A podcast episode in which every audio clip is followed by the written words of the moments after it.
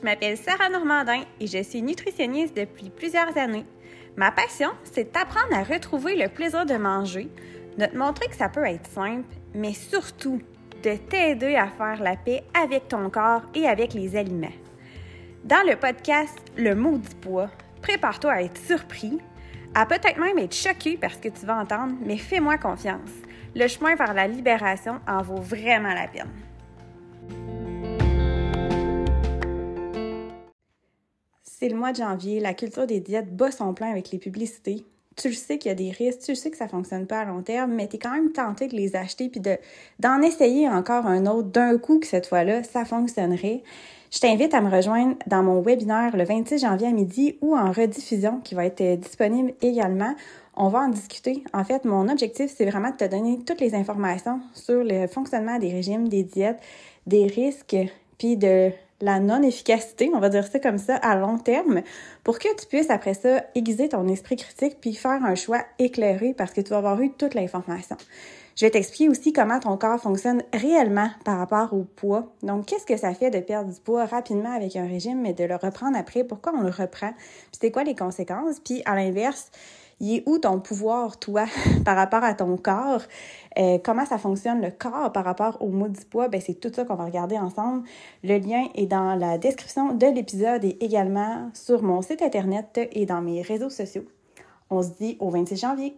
Salut tout le monde, bienvenue sur un nouvel épisode du podcast Le maudit poids. Aujourd'hui, très contente, je suis avec euh, ma collègue nutritionniste Audrey Bélanger-Leclerc. Salut Audrey. Allô Sarah. Comment ça va? Ça va bien, toi? Très bien, merci. Euh, Audrey, euh, on se relance la balle parce que j'ai euh, été invitée sur ton podcast Alimente ton sport. C'est bien ça? Je l'ai bien dit. Oh oui, c'est bien ça. C'est bien ça. Parfait. J'ai commis un doute le dire. C'est ça.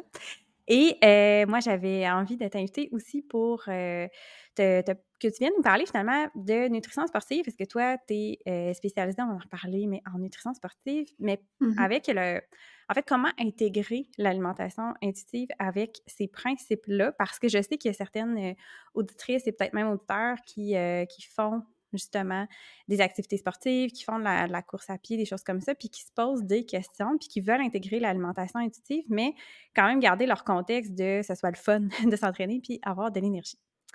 Tout à fait. Ben, merci à toi, ça me fait vraiment plaisir d'être là. je suis vraiment contente. Puis pour euh, les gens qui ne te connaissent pas, est-ce que tu veux te présenter un petit peu, décrire ton parcours, puis euh, surtout pourquoi euh, la nutrition sportive? Mmh. Écoute, c'est une bonne question. Puis pour faire une, une longue histoire courte, ça part d'il y a quand même longtemps parce qu'il faut savoir que quand j'étais au secondaire, je voulais déjà être nutritionniste. C'est écrit dans mon ah, album de finissant de secondaire 5 que, ouais, plus tard, je vais être puis déjà, à ce moment-là, j'avais un intérêt pour la nutrition sportive, peut-être moins marqué un peu, ça s'est développé avec les années, mais du moins, j'avais définitivement un intérêt pour la nutrition. Fait que, j'ai dirigé mes études vers ce cheminement-là dès le départ. Puis, euh, c'est vraiment au bac, en fait, que j'ai développé mon, mon, intérêt marqué pour la nutrition sportive parce que je faisais moi-même des activités sportives. Donc, j'ai commencé à assister à des conférences en nutrition sportive données par des nutritionnistes, acheter des livres, lire beaucoup, euh, parce que je m'intéressais à moi, je faisais à ce moment-là principalement de la course à pied, du crossfit également, donc je m'intéressais à mes expériences dans le fond. Euh, puis, il faut savoir qu'au bac en nutrition, on n'a pas, euh, on n'a pas de cours. non, non, non. donc, c'est ça, j'essayais de me, me, former un peu par moi-même. Puis, j'ai terminé mon bac en me disant, c'est clair, je veux pratiquer en nutrition sportive, mais je me sentais pas du tout outillée. J'avais pas un, bagage assez solide pour être à l'aise. Donc, j'ai poursuivi mes études avec le Comité international olympique. J'ai fait une, une, spécialité de deux ans en nutrition sportive.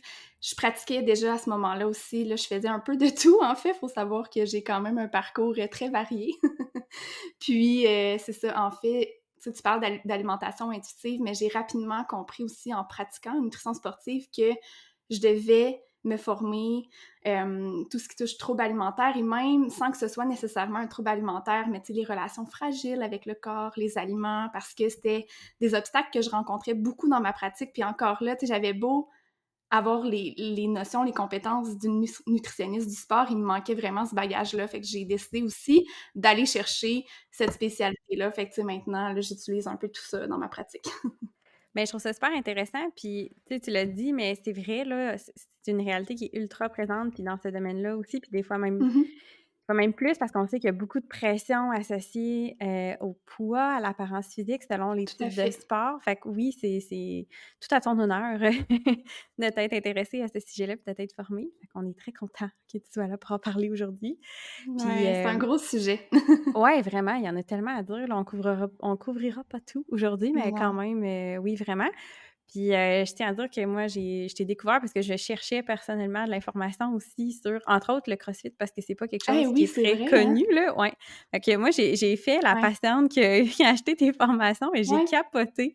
Euh, j'ai vraiment aimé ça. Puis tu parlais beaucoup de comment on intégrait la prochaine intuitive là-dedans, puis j'ai trouvé ça vraiment bien fait. comme mmh, j'ai adoré, là. Fait que, en tout cas, pour les gens qui sont intéressés, les liens vont être euh, dans la description de l'épisode pour le site internet d'Audrey, puis tes formations sont là aussi. Fait que si vous cherchez l'information sur la course à pied ou le CrossFit, entre autres, je pense que c'était deux euh, grands dadas. C'est drôle que tu dises ça parce que oui, en, ben, en fait, quand, quand j'étais au diplôme en nutrition, en nutrition sportive, il fallait faire une genre de revue de la littérature sur un sujet de notre choix.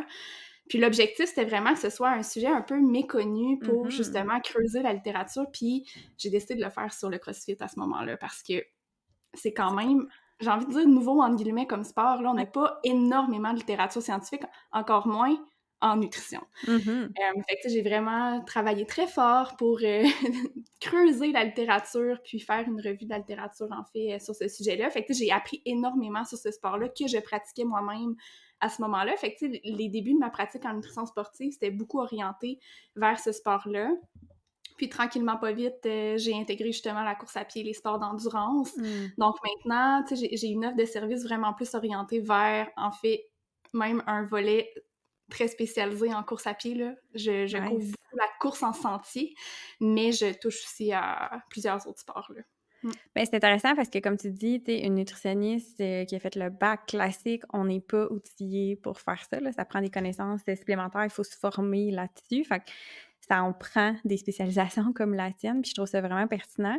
Puis, tu sais, il faut nommer aussi tout ce qu'on entend là, dans ce milieu-là, euh, entre autres, dans le, parce que pour avoir baigné un peu dans, dans les gens qui font euh, du CrossFit, pour en avoir eu mm-hmm. aussi dans mon entourage, il y a beaucoup, beaucoup de mythes associés à l'alimentation et au CrossFit.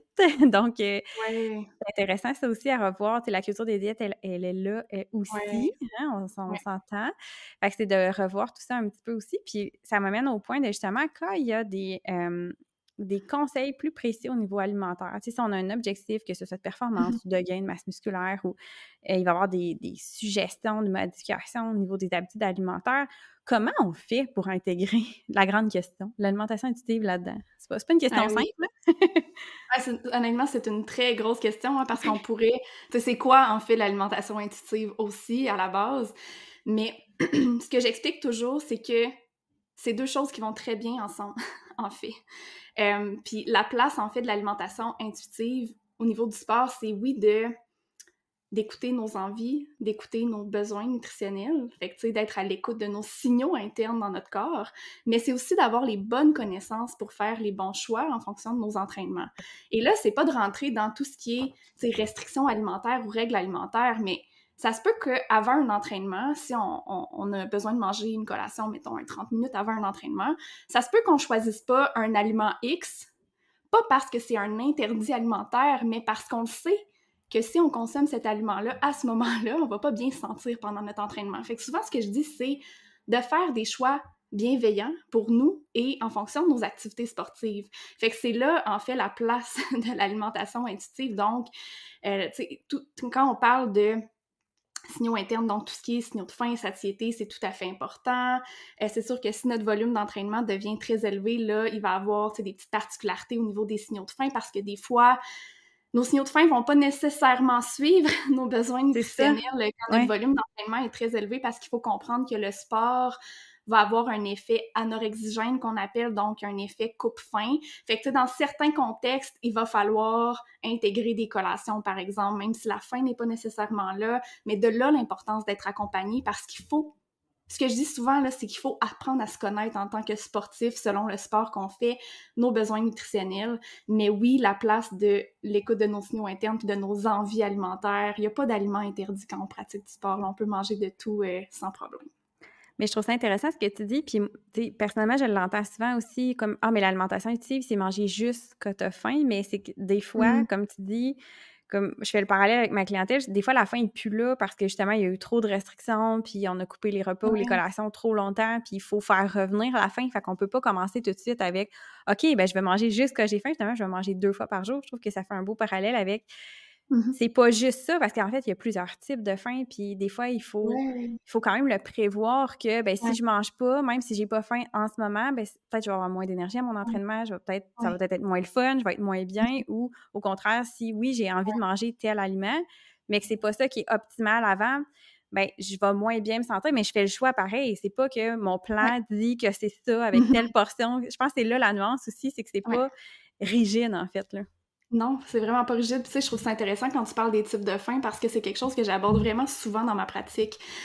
T'en as sûrement déjà parlé euh, sur le podcast, là, mais tu sais... C'est bon, des la faim qu'on qu'on connaît, c'est la faim physiologique. Mm-hmm. Puis, en fait, la majorité des, gens que j'accompagne vont me dire euh, Ouais, tu sais, quand j'ai faim, tu sais, des gargouillements, ça, c'est la faim physiologique, là, des gargouillements, sensation de, de ventre creux, euh, irritabilité, bref, tous ces signes-là qu'on connaît très bien.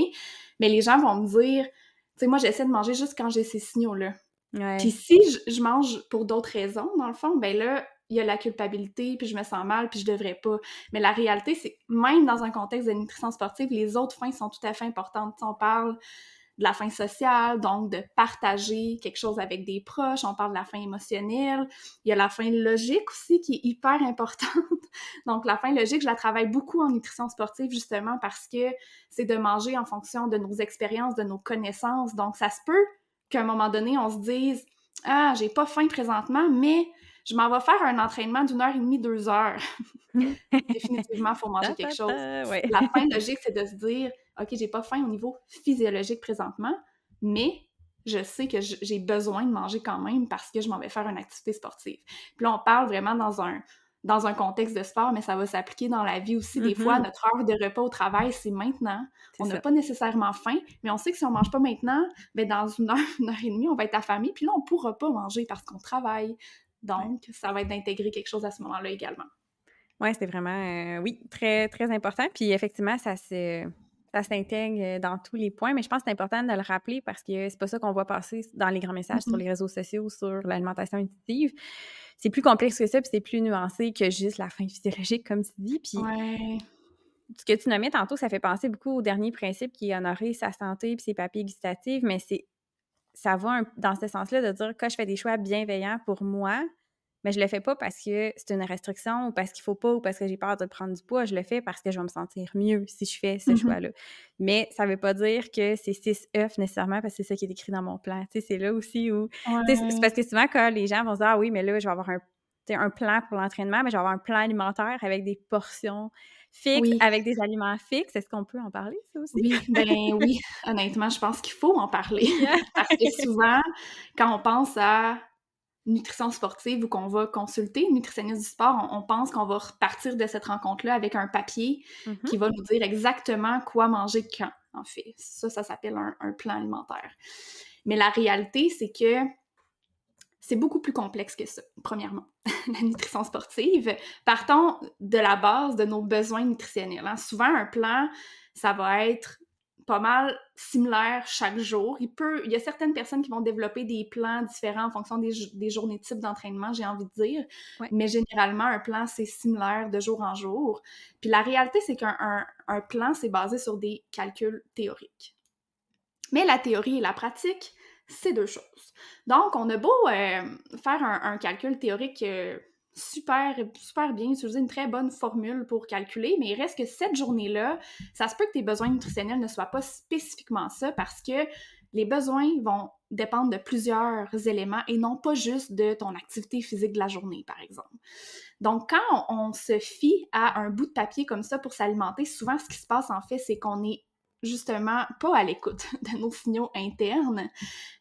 En fait, ce qu'il faut comprendre, c'est que la, nutrition sportive, c'est beaucoup plus complexe que ça parce qu'il faut apprendre à se connaître en tant que sportif. Puis un plan alimentaire, ça te permet pas d'apprendre à te connaître. En fait, ce que ça, ce que ça fait souvent, c'est que tu vas être tu ne vas, tu vas plus être à l'écoute de tes signaux internes. Généralement, c'est le contraire qu'on veut.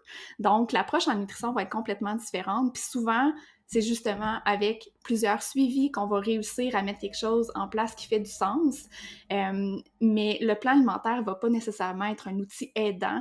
Je vais l'utiliser dans certains contextes très spécifiques. Je peux donner un exemple concret. Si j'ai euh, un sportif qui se prépare pour euh, un événement de course à pied, par exemple, qui est d'une durée d'une heure trente et plus, on peut à ce moment-là faire une surcharge en glycogène les jours avant l'événement pour aller optimiser les réserves d'énergie dans le corps. Mais là, ça peut être pertinent de suivre vraiment un plan. Ces jours-là, c'est une durée de 2 à 4 jours pour aller chercher les quantités de nutriments souhaités pour avoir l'impact sur nos réserves d'énergie. Mais en dehors de ça, c'est pas, euh, pas nécessairement aidant d'avoir un plan alimentaire souvent, ça va créer d'autres problèmes. oui, tout à fait, tout à fait. Puis je, fais une parenthèse parce que des fois, j'entends souvent euh, Oui, mais c'est personnalisé, tu sais, on m'a demandé mmh. mon poids, ma taille, puis mes préférences alimentaires, puis si on se sentait wild, on m'a demandé peut-être si j'avais des maladies, mais sinon, tu dans la tête des gens, comme ça, c'est personnalisé, là. Mais ça reste que... pour donner un exemple concret de ça, tu sais, tantôt, je, je disais, tu sais, il peut avoir un plan en fonction des différentes journées types d'entraînement, mettons, mais l'exemple concret qu'on va voir, c'est la journée de repos. Mm-hmm. aujourd'hui, je suis en journée de repos, je m'entraîne pas euh, en, mode récupération. Théoriquement parlant, là, quand on calcule les besoins cette journée-là, effectivement, les besoins sont moins élevés.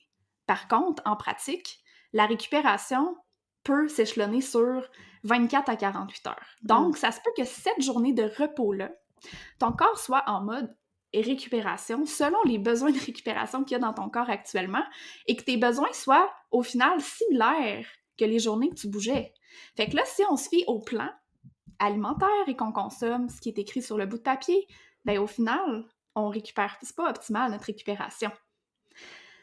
Puis, la récupération, est-ce que tu peux la définir un petit peu plus? Parce que des fois, on, nomme ça, puis les gens sont comme hum, récupération, mes muscles se réparent, mais à quel point ça peut avoir un impact après sur tes prochaines séances au courant de la semaine ou les jours suivants? Oui, mais la récupération, en fait, c'est à plusieurs niveaux. Là. Souvent, quand je parle de récupération, je parle de trois objectifs de récupération. Le premier, c'est assez simple, c'est l'hydratation. Ah, généralement, c'est plus facile à, à atteindre. Euh, mais oui, c'est de remplacer en fait les pertes hydriques qui ont eu lieu pendant notre entraînement parce qu'on perd des liquides par la sueur. Ensuite de ça, les deux autres objectifs, on a effectivement réparation des fibres musculaires qui ont été endommagées pendant l'activité physique. Puis finalement, celui qui est souvent oublié, puis ça va vraiment dépendre des types de sports qu'on pratique, mais de refaire nos réserves d'énergie parce qu'il va y avoir certains types de sports où on va aller utiliser justement un peu plus ces, réserves d'énergie-là. On parle des réserves de glycogène. Mm-hmm. Donc, c'est vraiment le troisième objectif de, récupération. Puis c'est sûr que si on ne récupère pas bien, en fait, si on ne récupère pas bien, mettons, d'un entraînement, ça va pas nécessairement avoir un impact très concret les prochains entraînements. Par contre, quand c'est chronique, fait quand ça arrive vraiment souvent, puis dans le temps, ce qui peut arriver, en fait, c'est que on se sent pas à notre plein potentiel dans nos activités physiques. On a une sensation de jambes lourdes. On a mm-hmm. l'impression de pas être capable de pousser, d'atteindre une, certaine fatigue vraiment plus rapidement. Puis là, on parle du spécifique pendant l'entraînement, mais ça, ça peut même nous suivre dans notre quotidien. Fait que des gens qui vont me dire, je comprends pas quand je fais euh, ma grosse sortie de course de la semaine, j'ai besoin de dormir l'après-midi. Mm-hmm. Je dois me coucher, tu sais, je, je suis plus fonctionnelle. OK, mais il y a quelque chose, tu sais, c'est peut-être un plan d'entraînement qui est non adapté, mais c'est peut-être une question de nutrition également, tu sais, il peut y avoir plusieurs facteurs qui entrent en ligne de compte, mais si c'est votre cas, je vous recommande d'aller consulter pour voir s'il n'y a pas quelque chose qui pourrait expliquer ça, parce que ça peut être signe qu'on récupère pas nécessairement bien de nos séances d'entraînement. Ouais, c'est pas normal, en fait, parce que des fois, on l'entend, c'est aussi, surtout, euh, on va, on va parler du maudit poids. Mmh Les gens vont s'entraîner euh, des fois comme cinq jours par semaine, euh, une bonne heure de musculation à la maison. Moi, c'est le, classique que je vois souvent quand on est, les gens tentent de, de perdre du poids, fait qu'ils vont faire ce genre d'entraînement-là, mais ils vont réduire énormément ce qu'ils vont manger dans la journée. Puis là, ils vont se dire, mais comment ça que euh, comment ça que j'ai de la misère à faire mes journées? Comment ça que moi, j'ai comme plus le goût de bouger, j'ai pas d'énergie, je regarde les mm-hmm. autres, les autres sont capables. Pourquoi moi, je suis pas capable? Je manque-tu de volonté?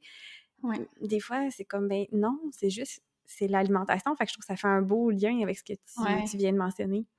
Oui, puis tu sais, ça, souvent, je vais l'expliquer en, espèce de cercle là. C'est que justement, tu sais, souvent, à la base, l'objectif, c'est la perte de poids, tu sais. donc là, tu sais, ce qu'on nous a appris, ou du moins ce qui est véhiculé, ben, de moins en moins, j'ai l'impression, mais ce qui a été beaucoup ah véhiculé dans la société, c'est que notre poids va dépendre de ce qu'on mange et de l'activité physique. Donc là, le réflexe qu'on a, c'est de dire je vais bouger plus et manger moins. Mm-hmm. On l'entend quand même beaucoup. on l'entend beaucoup encore. Ah oui, on l'entend beaucoup encore, je te confirme. fait que là, ce qui se passe, tu sais, au, au, départ, généralement, ça va quand même bien, mais avec le temps, ce qui peut s'installer, justement, c'est l'espèce de, de, fatigue que j'expliquais. Mais là, au final, c'est qu'on arrive à nos entraînements. Premièrement, on n'est pas motivé de bouger. Ça ne nous tente pas, on est fatigué, c'est normal. Puis pendant les entraînements, on n'est pas capable d'aller chercher le bénéfice complet de cet entraînement-là. Alors que c'est vrai hein, que l'activité physique, c'est un des facteurs qui peut influencer, qui peut influencer notre poids. Hein. Puis je mets une grosse parenthèse sur qui peut. Mais au final, si on n'est pas, on compte pas nos besoins nutritionnels, puis on n'est pas capable de bénéficier 100% de ces séances d'entraînement-là, ben l'effet de l'activité physique n'est pas nécessairement là non plus. Puis tu sais, le but de bouger, c'est de se sentir bien. Avant tout. Donc, on veut avoir du plaisir à bouger, on veut terminer notre entraînement puis que ça nous ait fait du bien. Fait que, tu sais, l'objectif, c'est vraiment de briser ce cercle là puis de dire je vais adapter mon alimentation, combler mes besoins nutritionnels pour bouger, avoir du plaisir à le faire, être motivé à le faire. Puis si jamais il y a une perte de poids à avoir secondaire à tout ça, ben ça se fera toute seule. Mais l'objectif initial, c'est justement, de se fixer des tout petits objectifs puis de voir l'impact dans le quotidien de ces changements-là. Fait que, tu sais, quand tu vas faire ton activité physique, qu'est-ce que ça t'amène dans ta journée? C'est bien plus motivant de voir ça en, petites étapes comme ça que de se fixer un objectif vraiment trop loin puis que là, on entre dans cet engrenage-là euh, de, de servicieux de, la restriction, dans le fond. Oui, puis ce qui arrive aussi, c'est que quand tu te remets à bouger, puis que ça faisait un bout que tu n'avais pas bougé, puis tu te refais de la masse musculaire, la réalité, c'est que c'est lourd aussi. Fait que des fois, le, poids sur la balance, ta composition corporelle peut vraiment changer, mmh mais ça se transposera pas nécessairement autant sur le chiffre sur la balance. Fait que ça aussi, c'est un autre, euh, un autre facteur qu'on voit souvent. Fait qu'on axe beaucoup sur le chiffre sur la balance, sur le poids. Mmh ben, on voit comme plus les autres bénéfices, puis on, on, réalise des fois même pas que, hey, mais j'ai quand même changé de taille de vêtements, mais le chiffre sur la mmh balance, il n'a pas bougé, lui. Puis on reste comme stické sur le chiffre sur la balance, alors que, tu sais, en fait, ça veut pas dire grand-chose. Puis tu sais, encore là, on parle du chiffre sur la balance. Moi, j'appelle ça le pouvoir du chiffre sur la balance. Ça peut avoir un impact sur comment on va se sentir dans notre journée, puis nos comportements alimentaires. Donc, tu sais, quand on reste accroché à ces chiffres-là sur la balance, ben, en fait, il y a beaucoup de chances que ça, soit un obstacle au changement alimentaire, qu'on est en train de travailler avec notre nutritionniste. Alors que la réalité, c'est pas euh, l'ajout de, de, collation qu'on a fait il y a une semaine. qui fait vraiment une différence. Tu sais, un, gain de masse à disperse, ça se fait pas euh, sur une aussi courte période de temps. Là. Mais il y a beaucoup de gens qui sont accrochés à ce chiffre-là puis qui vont se dire oh, Mon Dieu, c'est la collation que j'ai achetée il y a 4-5 jours qui, qui, a un impact sur le chiffre présentement. Mais il y a tellement de facteurs qui influencent le chiffre que la réalité, c'est c'est probablement pas ça. Effectivement. Puis tu sais, justement, comme comment tu gères ça, quelqu'un qui t'arrive avec cette demande-là, de dire Moi, Audrey, je viens de voir parce que là, euh, j'ai commencé à bouger, je veux perdre du poids, je veux perdre la masse grasse. Euh, mm-hmm. tu sais, dans l'idée comme un peu populaire, souvent les gens vont dire OK, perdre de masse grasse, ben là, je vais avoir un régime spécifique, je vais avoir un plan mm-hmm. alimentaire, tout ça. En réalité, c'est pas ça qui se passe, je, le sais bien, mais comment, comment ça se passe finalement? Comment tu gères ça? Ben, première, première chose, étant donné que je suis quand même assez active sur les réseaux sociaux, j'ai mon podcast, je pense que les gens qui viennent me voir connaissent déjà mon approche, en fait. Mais c'est certain que, tu sais, ça arrive, là, qu'il y a des gens qui vont me dire, euh, par exemple, mon poids de course, c'est euh, X nombre de livres, alors que là, je suis X nombre de livres. Mais premièrement, je pense que c'est de d'expliquer c'est quoi le poids corporel? c'est quoi les facteurs qui influencent le poids corporel, donc les facteurs modifiables et les facteurs non modifiables. Et c'est d'expliquer ensuite de ça euh, la performance. Parce que souvent, les gens vont me dire, ben, c'est parce que je veux être plus performant. Mais la réalité, c'est que oui, la composition corporelle, c'est un des facteurs qui va influencer la performance sportive, mais il y a tellement d'autres facteurs. Puis souvent, ce que je dis, c'est que oui, c'est un facteur qui influence la performance, mais quand on se met à regarder le poids en soi, ce qu'on réalise, c'est qu'on n'a pas tant de contrôle sur notre poids. C'est ça. Ouais. Fait que, tu sais, souvent, on, arrive à la conclusion que, OK, tu sais, ce qu'il faut faire actuellement pour optimiser les performances, ben, c'est de mettre en place les bonnes stratégies de nutrition indépendamment du poids, en fait. Totalement. Puis, tu sais, j'imagine que ça dépend des sports euh, aussi. Là. Il y a peut-être des sports mm-hmm. où le poids peut faire une plus grande influence, il y en a peut-être peu moins. Mais ça reste qu'on a tout aussi une génétique puis un format corporel, un type de poids naturel. Fait que si je me mets dans un poids artificiel, que je travaille fort pour garder ce poids artificiel-là temporairement, peu de chances que je réussisse à le garder à long terme, mais ça a des coûts en termes de performance puis d'efficacité aussi. Parce que si je mange moins ou pas assez, ça va me nuire au final. Fait que c'est un. C'est un service intéressant, ça aussi. Hein. Ben oui, puis tu sais, on parle de poids artificiel, mais quand. Le problème, c'est quand, pour maintenir ce poids-là, on doit justement enlever les stratégies de nutrition sportive, donc couper la collation post-entraînement, couper la collation pré-entraînement. Fait que, tu sais, quand on commence à couper dans la journée pour maintenir ce poids artificiel-là, mais la réalité, c'est qu'on n'est pas à notre poids de plein potentiel de sportif que j'appelle mm-hmm. c'est terme qui existe, mais on n'est pas à, notre poids naturel de performance, en fait. Puis c'est là qu'on va être à notre pic de performance, c'est quand on a notre, poids naturel, que notre corps est confortable, qui est à son équilibre.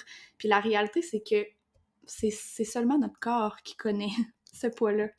Oui, on aimerait ça, hein? On aimerait ça comme passer un scan dessus, faire comme Ah, toi, ça serait ça. Mais mm-hmm. non, on n'a pas ça encore. On n'a pas ça encore, effectivement. Puis, un, tu sais, si on reste un peu dans les, euh, grands mythes qu'on entend, là, euh, quelqu'un qui dit justement, euh, moi j'aimerais rester perdre du poids, je veux augmenter ma masse musculaire parce que je mmh veux changer ma composition corporelle.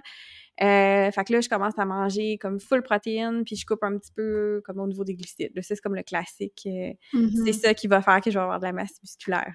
Qu'est-ce que tu réponds à ça? oui, ben encore une fois, c'est assez rare que ça va m'arriver parce que les gens qui viennent me voir généralement connaissent mon approche. Euh, mais tu sais, je pense que ce qui est important de faire, c'est d'aller voir c'est quoi les croyances qui sont derrière, derrière, derrière ça, parce que souvent, il va y avoir des croyances, puis le risque quand on tombe là-dedans, encore une fois, c'est de tomber dans le service de la restriction.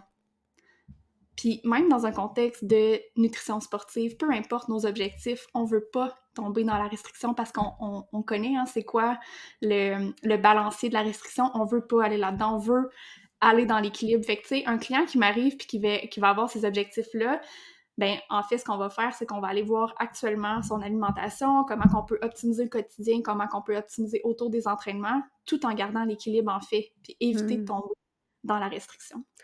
J'ai comme l'impression que c'est un peu... Euh, pas normalisé, mais peut-être banaliser ces genres de règles hmm. alimentaires-là, cette ben restriction-là, surtout en Peut-être que c'est pire en sport, mais justement, à dire, ouais, mais tu sais, lui, euh, il faut qu'il fasse ça s'il veut avoir de la performance. Puis comme, tu sais, là, c'est normal, là, tu sais, il est dans, il est dans mm-hmm. l'entraînement. Puis, euh, tu sais, s'il fait des courses, il faut absolument que. Mais la réalité, euh, pas tout à fait. C'est pas tout à fait ça. Il y a énormément de règles alimentaires banalisées dans le monde du sport. Puis on dirait que, justement, vu que c'est en lien avec le sport, c'est comme si ça passe un peu inaperçu, là.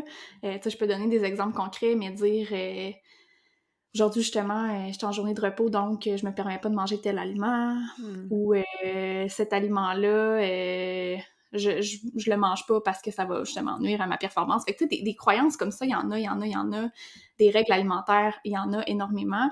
Fait que encore là, tu sais, peu importe nos journées type d'entraînement, c'est sûr que, bon, je le disais tantôt, peut-être qu'avant notre entraînement, selon le type d'entraînement qu'on va faire, il y a certains aliments qu'on va éviter pour, un, notre confort digestif, deux, notre énergie à l'effort, tu sais. Mais c'est pas une question d'interdit alimentaire, là. Ces aliments-là ont tout à fait leur place. Puis même chose, si on est allé faire euh, un entraînement euh, par intervalle avec un objectif spécifique d'entraînement, puis que cette journée-là, on mange euh, un aliment X, normalement, on on, se serait interdit l'aliment, mais ça va pas gâcher ta journée d'entraînement non plus. Le corps est pas, est pas fait comme ça, donc euh, c'est super important de parler de ces nuances-là. Oui, c'est un bon point, ça aussi, parce que ça peut être une mentalité qui est un peu sais, des fois, c'est ça, c'est comme rendu, tu sais, là, je m'entraîne, je fais tous les efforts, je vais être en Mm-hmm. santé. Des fois, c'est par rapport à l'image corporelle, des fois, c'est par rapport à la santé, mais je mets comme tous les efforts, puis là, je veux comme pas scraper mes efforts, là, entre guillemets. là. Ouais. Des fois, c'est ça qu'on va entendre, mais comme, ah, tu sais, c'est mon cheat day aujourd'hui, là. Mhm. Ouais. Ouais, ben ça, c'est une autre euh, croyance qu'on Ouais, voit beaucoup, hein. J'en ai de repartir sur le cheat day. Ouais, c'est ça. Mais tu sais, le, le cheat day, c'est un exemple classique de, de restriction, en fait, de règles alimentaires. C'est qu'on va se permettre de manger certains aliments juste une journée spécifique dans la semaine ou deux journées selon, euh, selon le, le- le type de cheat day, j'ai envie de dire, là. Mais c'est ça, c'est c'est un exemple vraiment très typique de, de la restriction. Euh, Puis souvent, ce qui se passe, justement, tu sais, ce qu'on souhaite en nutrition sportive, c'est d'avoir une constance dans les apports. Donc là, c'est pas ça du tout qui se passe là. Euh, souvent, les jours d'entraînement ou les jours non cheat on va, on va être en restriction justement versus ces journées-là. Fait que tu sais, le but, c'est vraiment d'aller chercher un équilibre en tout temps, puis de se permettre de manger ces, ces aliments-là, peu importe en fait. Peut-être pas en pré-entraînement, comme je disais, mais ils ont tout à fait leur place, peu importe nos journées d'entraînement. Puis ils gâcheront pas les performances. Ils vont pas gâcher les performances, ils vont pas gâcher ton entraînement de la journée, ils vont pas gâcher, gâcher ta journée non plus, donc euh, ouais. Ouais, c'est tout, euh, c'est des bons rappels à faire parce que encore là, je pense que ça c'est très banalisé aussi ce genre de comportement-là. là. On pense que ça vient avec puis que c'est normal, mais non, il y a moyen de le faire puis que Ouais. de toute façon aussi c'est que un peu c'est ce que tu disais avec le parti de la restriction, mais c'est que plus on, attend avant de manger quelque chose qu'on aurait envie puis qu'on se prive, ben il y a forte chance que quand on va le manger, on va perdre le contrôle complètement. Ben, On ça, au final, de euh, nos signaux internes à ce non, ça, ça peut être bien plus nuisible que d'en manger un petit peu dans la semaine, puis être à l'écoute justement de nos signaux. Fait autant sur la performance que la santé, puis à la limite même sur le poids, dépendant de la grosseur du cheat day, des fois, c'est comme, euh, c'est impressionnant, là, les gens font une méga restriction, puis après ça, c'est normal qu'il y ait une méga perte de contrôle. Fait que, ouais, c'est bien de le nommer aussi. Tout Vive à fait. l'équilibre! Oui, la nutrition sportive. Oui, c'est ça. Non, je, je trouve ça Ouais. super pertinent à les déconstruire. Puis, euh, une autre chose aussi qui me vient en tête, euh, souvent quand on parle de nutrition sportive, c'est euh, les gens vont avoir tendance à croire que les suppléments, c'est pour tout le monde puis que c'est Mm. nécessaire. Là, on n'est pas obligé de rentrer dans tout le détail euh, des suppléments. Tu as une super formation sur les suppléments, d'ailleurs, Ouais. euh, si les gens sont intéressés. Mais est-ce que c'est vrai, ça, que c'est nécessaire pour tout le monde, soit pour la santé ou pour les performances ou la composition corporelle? Ouais, c'est vraiment, vraiment du cas par cas, premièrement. Mais souvent, quand je parle de suppléments, je vais l'expliquer en, en pyramide. Mhm. J'ai la pyramide dans ma tête, mais avant même de penser à prendre des suppléments, il faut travailler la base de la pyramide en nutrition. La base de la pyramide, c'est, bon, premièrement, l'alimentation du quotidien. Donc, tu sais, les repas, est-ce que- est-ce qu'ils sont complets, est-ce qu'il manque quelque chose, les collations. Ensuite de ça, tout ce qui touche l'activité physique en soi. Fait que, tu sais, qu'est-ce qu'on fait avant, pendant, après l'effort. Fait que, tu sais, c'est vraiment d'aller creuser la base de la pyramide avant même de se poser la question, est-ce que j'ai besoin d'intégrer des suppléments? Souvent, une fois qu'on a travaillé cette base-là, on réalise que on compte très bien nos besoins nutritionnels avec les aliments, puis les suppléments ne sont pas nécessaires. Quand on entre dans la performance sportive, c'est vrai qu'il y a des suppléments qui vont, à- tu sais, on- qu'on a des preuves scientifiques pour euh, prouver que oui, ça peut avoir un impact sur la performance, mais il faut comprendre que c'est pas un très gros pourcentage. Ouais, ça, c'est faire une intéressant. Oui, c'est pas un, un énorme pourcentage. Puis, tu sais, là, il y a des, euh, des différences entre les, les suppléments, évidemment, là, mais tu sais, ça pourrait faire une différence pour euh, un athlète olympique qui se bat pour la, la médaille d'or versus la médaille d'argent. Mais à part ça, tu sais, ça, ça va pas faire une grosse différence sur nos performances. Si je prends l'exemple de d'un marathon, tu sais, peut-être quelques secondes sur ton marathon, mais pas, euh, pas une demi-heure, là. Quand même, ouais, c'est ça, pas Donc, un ça, 10 c'est minutes, vraiment- là. C'est ça, c'est vraiment un, un faible pourcentage d'amélioration des performances. Par contre, il va y avoir certains suppléments qui peuvent euh, nous aider à mieux se sentir pendant l'effort, j'ai envie de dire. Fait que, Mm. tu sais, quand on pense aux suppléments de glucides, tout ce qui est gel, jus pour Ouais. sportifs et boissons pour sportifs, il y a la caféine aussi que je vais rentrer là-dedans. Mais il reste que le, les, les gens vont rapidement se diriger vers les suppléments sans trop connaître les suppléments qu'ils prennent. Puis j'ai envie de parler en fait d'une ressource qui existe, Oui. c'est la j'en ai parlé dans ma formation justement, Ok. mais la classification ABCD des suppléments. Euh, on peut voir rapidement en fait les suppléments de catégorie A, qui sont des suppléments qu'on a assez d'études pour prouver que un sont efficaces, deux sont sécuritaires. à des dosages X, là. chacun des suppléments ont des dosages efficaces et sécuritaires. La catégorie B, c'est les suppléments que sont encore à l'étude. On ne suggère pas de les prendre en dehors d'un contexte, dans le fond, d'études scientifiques, justement. On n'a pas assez de données pour porter des, conclusions qui font du sens. La catégorie C, c'est on a assez d'études pour prouver que ça sert à rien. en gros. Puis catégorie D, souvent, ça va être les substances interdites. Donc, j'appelle la catégorie D pour dangereux. On va c'est euh, genre les stéroïdes vont faire partie de cette catégorie-là. Donc, tu sais, ça, c'est une ressource qui est disponible rapidement sur, euh, sur Internet. On peut aller la consulter. C'est une ressource qui est en anglais, malheureusement, mais on peut quand même euh, s'y retrouver là, rapidement, étant donné que c'est simple. On voit très bien les catégories, les noms de suppléments. Puis, pour chacun des suppléments, il va avoir une petite fiche descriptive généralement. Donc, c'est super intéressant. mais comme je dis, oui, c'est vraiment bien fait. Mm. Comme je dis, c'est vraiment du cas par cas. Puis, euh, sais, dans certains contextes, il va y avoir certains suppléments qui peuvent être intéressants, mais faut pas passer à cette étape-là tout de suite. Il faut vraiment revenir à la base puis travailler l'alimentation avec des aliments. Oui, mais ça, tu sais, c'est un enjeu qui est quand même. Il y a beaucoup de marketing là, dans ce domaine-là, puis il y a beaucoup de, conseils, j'oserais dire, par des gens qui sont pas nécessairement expérimentés toujours pour bien mmh conseiller. Fait que je pense qu'il faut rester vigilant aussi par rapport à ça parce que. tu sais, on peut les commander maintenant sur Internet aussi. Il y a une question d'innocuité aussi. Tu sais, c'est pas tous les suppléments qui vont être bien contrôlés. C'est pas parce qu'on vend quelque chose que nécessairement c'est, safe, j'irais le goût de dire. Mais on peut, mmh. on pense ça, mais la réalité, c'est que c'est pas ça. Oui, puis c'est un point super important que tu abordes parce que d'ailleurs, il y a des certifications qui ont vu le jour à cause de ça parce que il y a des athlètes olympiques qui testaient positif pour des substances interdites. Puis ces athlètes-là disaient ben j'en ai, pas pris. Ouais, j'en ai pas consommé, OK, mais c'est pourquoi mm. tu testes positif alors? Puis on a réalisé en fait qu'il y avait beaucoup de suppléments très banal, genre de la poudre de protéines, qui était contaminée avec des substances interdites. Il faut comprendre que souvent, tous ces suppléments-là vont être euh, gérés dans les mêmes usines. Donc là, on s'est dit, OK, mais faut, faut, c'est une grosse problématique, il faut régler ça.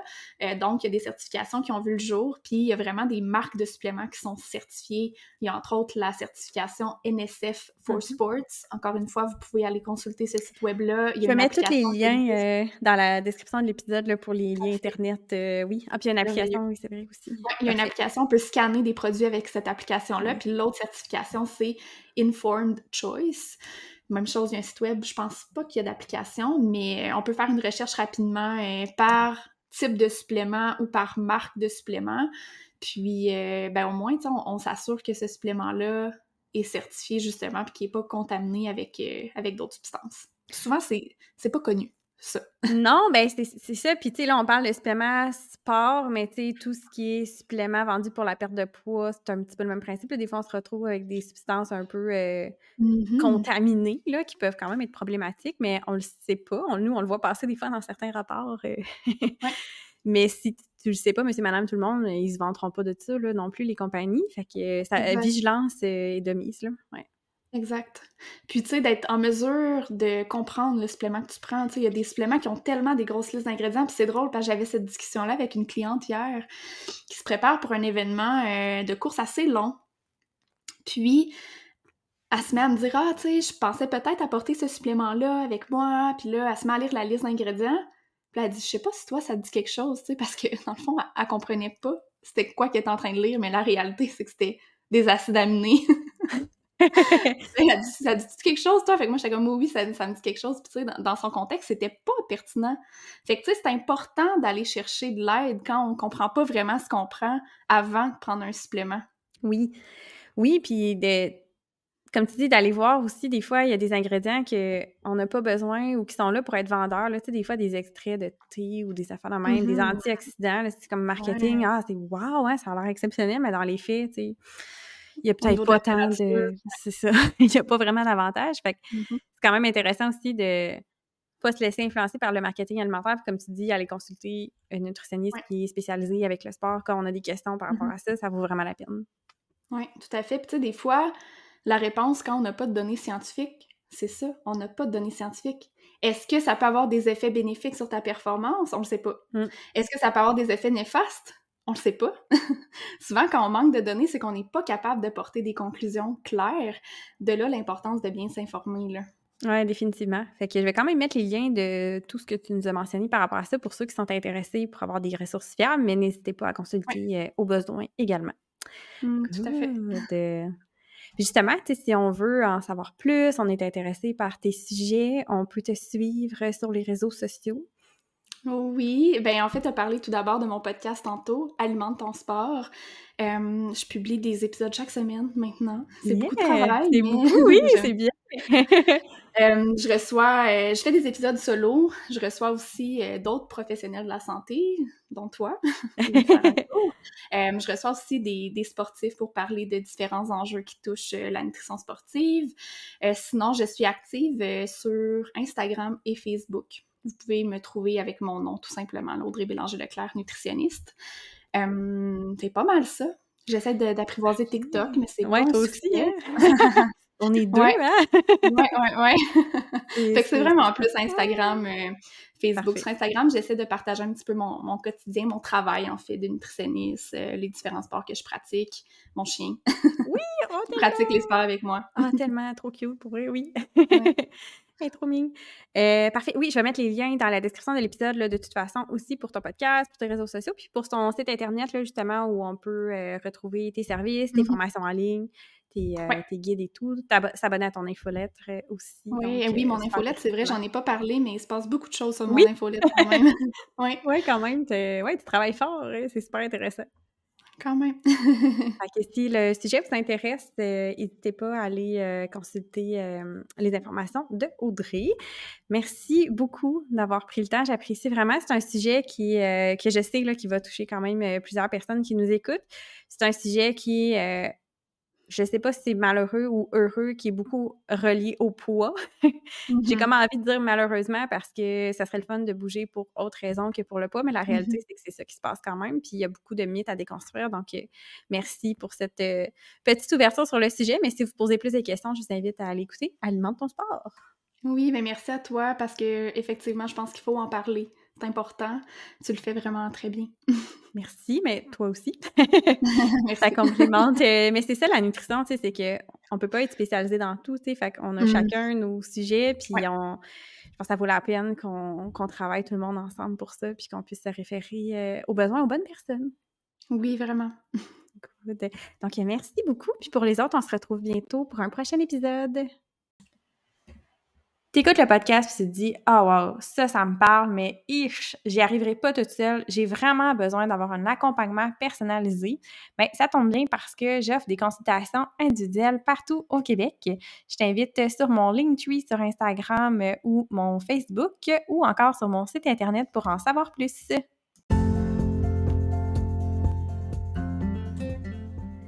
Merci de ton écoute. Si jamais tu as des commentaires ou des suggestions sur le podcast, je t'invite à me suivre sur les réseaux sociaux Sarah Normandin, nutritionniste, Facebook et Instagram. Tu peux aussi consulter mon site internet sarahnormandinnutritionniste.com. Ça va me faire plaisir de jaser avec toi.